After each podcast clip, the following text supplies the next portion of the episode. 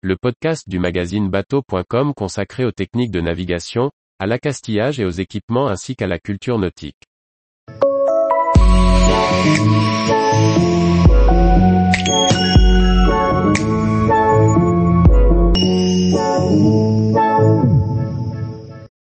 Déconstruction des bateaux, un projet pilote pour la prise en charge du transport. Par Briag Merlet. La région Bretagne s'associe à l'APER pour expérimenter la prise en charge du transport des bateaux de plaisance en vue de leur déconstruction. Une initiative qui pourrait être amenée à s'étendre. L'Association pour une plaisance éco-responsable, APER, éco-organisme en charge du recyclage des bateaux de plaisance a signé le 5 juillet 2022 une convention avec la région Bretagne, intitulée Opération 1000 bateaux recyclés.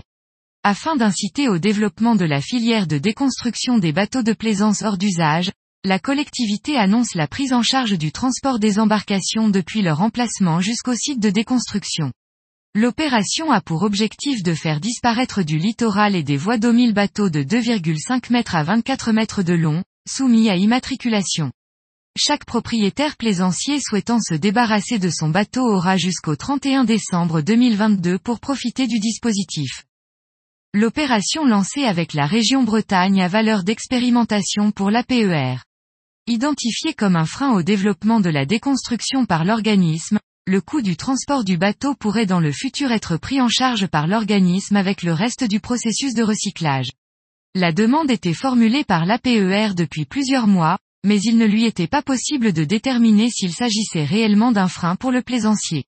Les résultats de l'opération 1000 bateaux recyclés permettront également de valider l'estimation du vivier de bateaux à déconstruire, en région Bretagne, aujourd'hui la mieux dotée en centres agréés pour la déconstruction. Tous les jours, retrouvez l'actualité nautique sur le site bateau.com. Et n'oubliez pas de laisser 5 étoiles sur votre logiciel de podcast.